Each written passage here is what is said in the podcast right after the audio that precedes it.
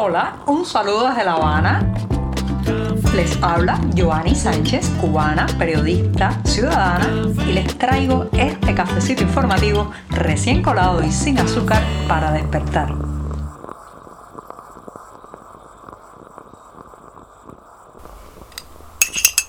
Reiniciar la semana informativa en este programa con un buen café. Si además está amargo sin una gota de azúcar, mucho mejor para despertarme informativamente. Así que me voy a dar este sorbito del 17 de octubre de 2022, el primero de la semana. Después de este buchito, eso sí, siempre, siempre necesario, aunque no tenga azúcar, les comento que ya estamos viviendo algunas escenas que eh, pues podían preverse hace meses, incluso hace semanas. Y es que eh, muchos servicios, servicios básicos, servicios, por ejemplo, en este caso hospitalarios, están teniendo serias dificultades por falta de personal. Ahora, ¿por qué falta el personal en estos casos? Por el éxodo masivo que se está dando. Por ejemplo, hemos sabido que en un hospital de La Habana, específicamente el Hospital Salvador Allende, en el, situado en el municipio Cerro y cuyo nombre tradicional es La Covadonga, este lunes hay grandes dificultades para que el laboratorio donde se procesan muchos de los análisis que se le hacen a los pacientes funcione porque al menos una veintena de trabajadores de, ese, de esa institución han decidido pedir la baja por motivos, por motivos de salida del país. Usted se imagina que usted llegue a un hospital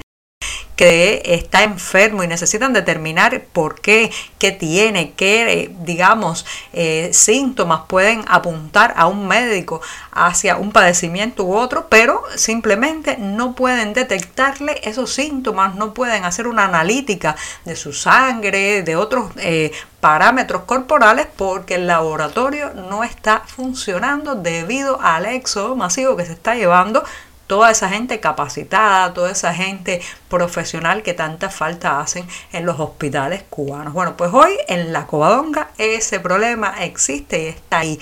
Ahora, también muchos cuestionarán el por qué no solicitan personal para el laboratorio en otras entidades hospitalarias de La Habana. Bueno, porque están en la misma situación. El déficit, la falta de trabajadores de la salud, de personas que eh, pues cubran ciertos puestos sanitarios es algo que se está extendiendo cada vez más por el sistema de salud pública cubano. Y mientras tanto, ¿qué hace el régimen? Bueno, seguir exportando médicos a misiones internacionales y también fomenta de alguna manera el éxodo masivo como una forma de sacarle presión a la olla, a la olla social. Así que promueven la salida de miles y miles de cubanos cada mes a través de acuerdos, por ejemplo, con el gobierno, con el régimen de Nicaragua, para vuelos directos de La Habana a Managua, por los que se están yendo no solamente el hijo del vecino, el profesor de los hijos, sino también los laboratoristas que podrían hacer que usted salve su vida. Ser un monopolio sin competencia en el mercado nacional debería ser suficiente para que la empresa de telecomunicaciones de Cuba, ETEXA, sí, una de las entidades más impopulares en esta isla, bueno, pues ser un monopolio haría pensar que ETEXA pues eh, recauda cuantiosos recursos y eso sí lo hace, pero no tiene dinero para invertir y ahora mismo está atravesando una gran crisis de infraestructura, recursos, varios empleados consultados por 14 y medio, eh, pues aseguran que no tienen los implementos ni los insumos para laborar cada día. Por ejemplo, para reparar las roturas que denuncian los clientes, no hay aparatos telefónicos para eh, reponer los fijos que se rompen, el cable también está en falta, la gasolina para moverse en los vehículos de reparaciones y todo eso va acumulándose eh, y ha llegado a un punto en que muchos trabajadores están pensando decirle adiós a la empresa de telecomunicaciones de Cuba que una vez fue pues un sitio que se disputaban los trabajadores para ser empleados allí porque tenía ciertos privilegios, ciertos recursos añadidos que ahora faltan o brillan por su ausencia. Y uno se pregunta entonces, ¿de dónde, dónde va a parar todo ese dinero que recauda Texas como monopolio y con las recargas que la mayoría de las veces cuando se hace una oferta de recargas con bono se pagan desde el extranjero? ¿Dónde va ese dinero? Bueno, pues según fuentes también del interior de esta empresa, la mayoría, más del 90% del dinero recaudado se destina a otros fines, sale como una partida no definida claramente a otras partes de la economía nacional o quién sabe si a financiar las tonfas policiales, los carros para detener a los activistas y también eh, la eh, alimentación probablemente de las tropas de choque que reprimen a los manifestantes pacíficos cubanos. Por eso Etexa no tiene dinero para invertir y está en una profunda crisis ahora mismo.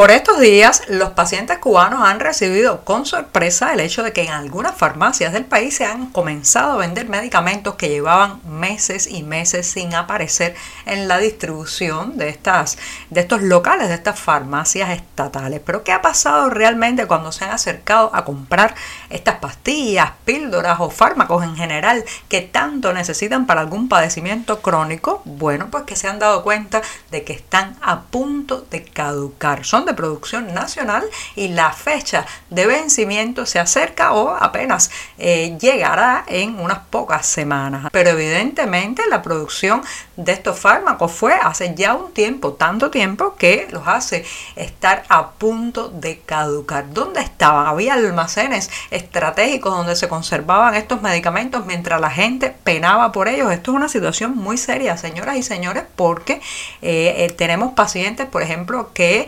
padecen de presión arterial alta, los pacientes psiquiátricos, los pacientes con una cardiopatía que llevan muchísimo tiempo sin poder acceder a sus fármacos y ahora, ahora que llegan, pues están a punto de vencerse.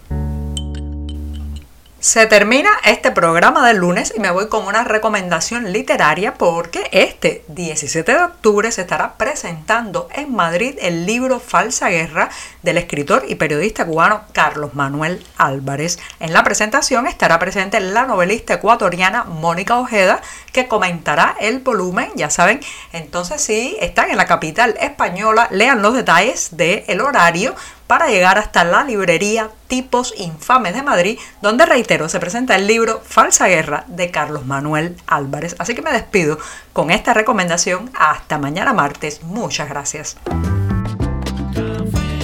Por hoy es todo. Te espero mañana a la misma hora. Síguenos en 14medio.com. También estamos en Facebook, Twitter, Instagram y en tu WhatsApp. No olvides, claro está, compartir nuestro cafecito informativo con tus amigos.